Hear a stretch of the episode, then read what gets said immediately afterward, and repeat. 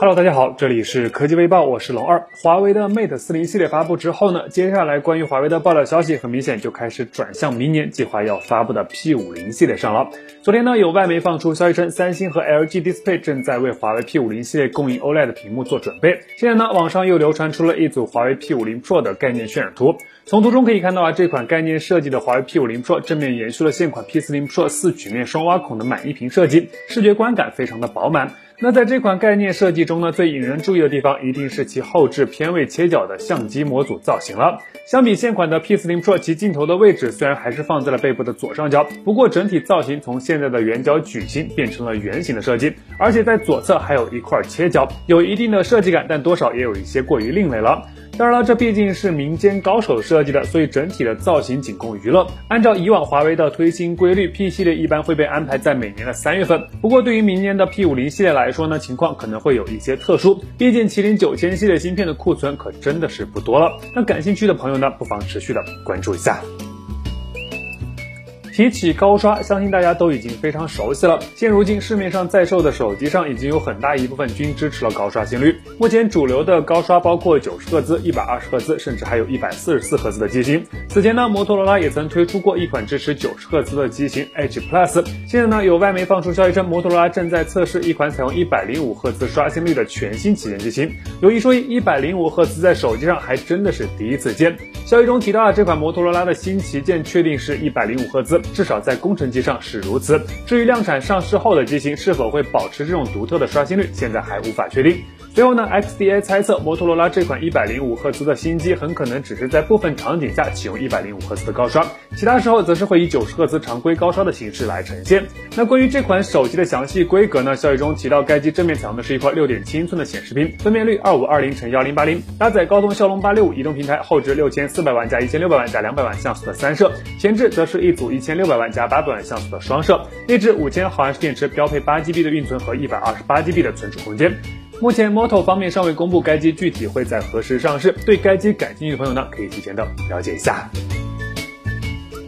按照计划，Redmi Note 9系列将在明天，也就是十一月二十六日正式发布。今天，卢伟斌提前在微博上预热称，自己已经使用了一段时间的 Redmi Note 9手机，并对续航做出了超高的评价，称这款手机的续航表现绝对超出我们的预期。同时呢，卢伟斌还晒出了一张手机的续航截图。表示在完整使用二十四小时后呢，手机竟然还能剩余百分之七十六的电量，看来用四五天也不成问题，安全感满满。那从图中来看到，卢总在这二十四小时内使用时长为三小时五十六分钟，待机时长为二十小时零五分钟，最大的耗电项为屏幕百分之三十九点三。紧接着是微博，具体数据未知。综合目前的情况来看呢，Redmi Note 9将内置一枚六千毫安时超大容量电池，从数据上来说还是比较给力的。另外呢，从官方放出的消息来看，在此次的 Redmi Note 9系列新机的。发布会上，Redmi 品牌还将同步推出一款智能手表 Redmi 小方屏，预计将采用一块1.41英寸的方形显示屏，内置 GPS，同时支持防水和24小时的心率监测，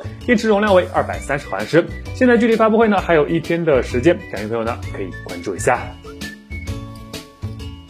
不久前，苹果推出了全新的自研处理器 M1，同台还发布了三款搭载该处理器的 Mac 机型，包括 MacBook Air、MacBook Pro 以及 Mac Mini。目前三款新品均已开卖。从初步的反馈上来看呢，M1 除了在兼容性方面目前还有待提升外，整体的性能表现还是非常出色的。现在呢，有微博网友放出消息称，苹果预计在二零二一年，也就是明年的下半年推出第二颗 Apple Silicon CPU，暂且称呼它为 M2。当然，也有媒体认为该芯片被叫做 M1X 的可能性会更大一些。该芯片在苹果内部的代号为 Jade。不过需要注意的是，M2 并不是为了笔记本而准备的，苹果计划将其用在桌面机上。这样看来呢，届时苹果很有可能会推出搭载 M2 芯片的全新 iMac 产品。而且还有消息显示，苹果预计将在两年内将 Mac 产品线全部。转向自研的 Apple Silicon 芯片，所以在明年呢，我们可能会看到越来越多的搭载苹果自研芯片的 Mac 产品推出。当然，除了芯片之外啊，我个人还是比较希望苹果可以再更新一下 iMac 产品线的外观设计，毕竟这造型已经用了很多年了，虽然不丑，但也该调整一下了。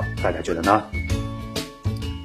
关于华为要造车的传闻呢，感觉已经传了很长的一段时间了。不过这事儿吧，华为方面现在又给出了进一步的回应。有消息显示，今天华为内部网站新生社区刊出华为经营管理团队文件，正式将华为智能汽车解决方案 BU 的业务管辖关系从 ICT 业务管理委员会调整到消费者业务管理委员会，同时任命汪涛为消费者业务管理委员会的成员。华为再次重申，华为不造车，而是聚焦 ICT 技术，帮助企业造好车，成为智能网联汽车的增量部件提供商。以后谁再建言造车干扰公司，可调离岗位，另外寻找岗位。此前呢，有消息称啊，华为消费者 BG 正在与智能汽车解决方案 BU 进行整合，总负责人是华为消费者业务 CEO 余承东。而且消息中还提到，目前两个部门在投资层面已经合并，人员和业务上还没有变化。不过有一点需要注意的是，华为轮值董事长徐直军曾指出，汽车业务的价值，可能十年以后的汽车行业，华为又很牛掰，像在手机行业一样。这句话所包含的信息量还是非常大的，大家可以自行的领会一下。